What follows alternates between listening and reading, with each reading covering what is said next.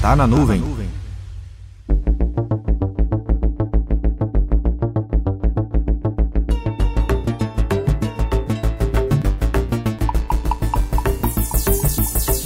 Vamos à nossa série.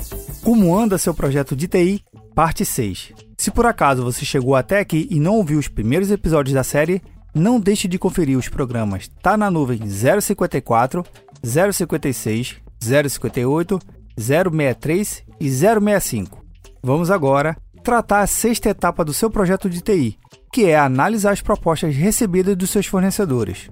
Como você já sabe, mesmo que você tenha indicado a forma que os fornecedores enviassem as suas propostas, cada um tem suas particularidades, seja no descritivo ou nas composições dos serviços.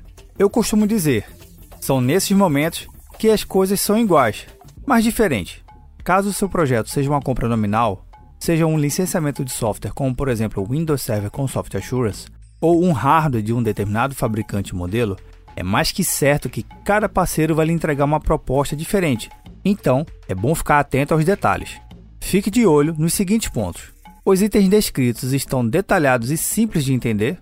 Serviço de instalação, manutenção, sustentação e suporte ao ambiente estão descritos separados ou tudo junto em um grande item. Valores. Compare cada item da proposta recebida.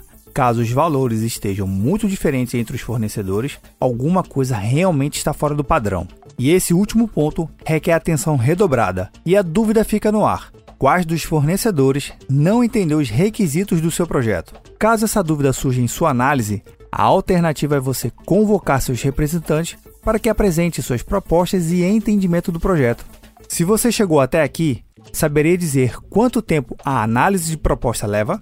Aqui na região Norte e Nordeste é em torno de 1 a 2 meses. E a contagem não acaba por aqui. No próximo episódio eu vou falar de enviar seu projeto para o setor de compras.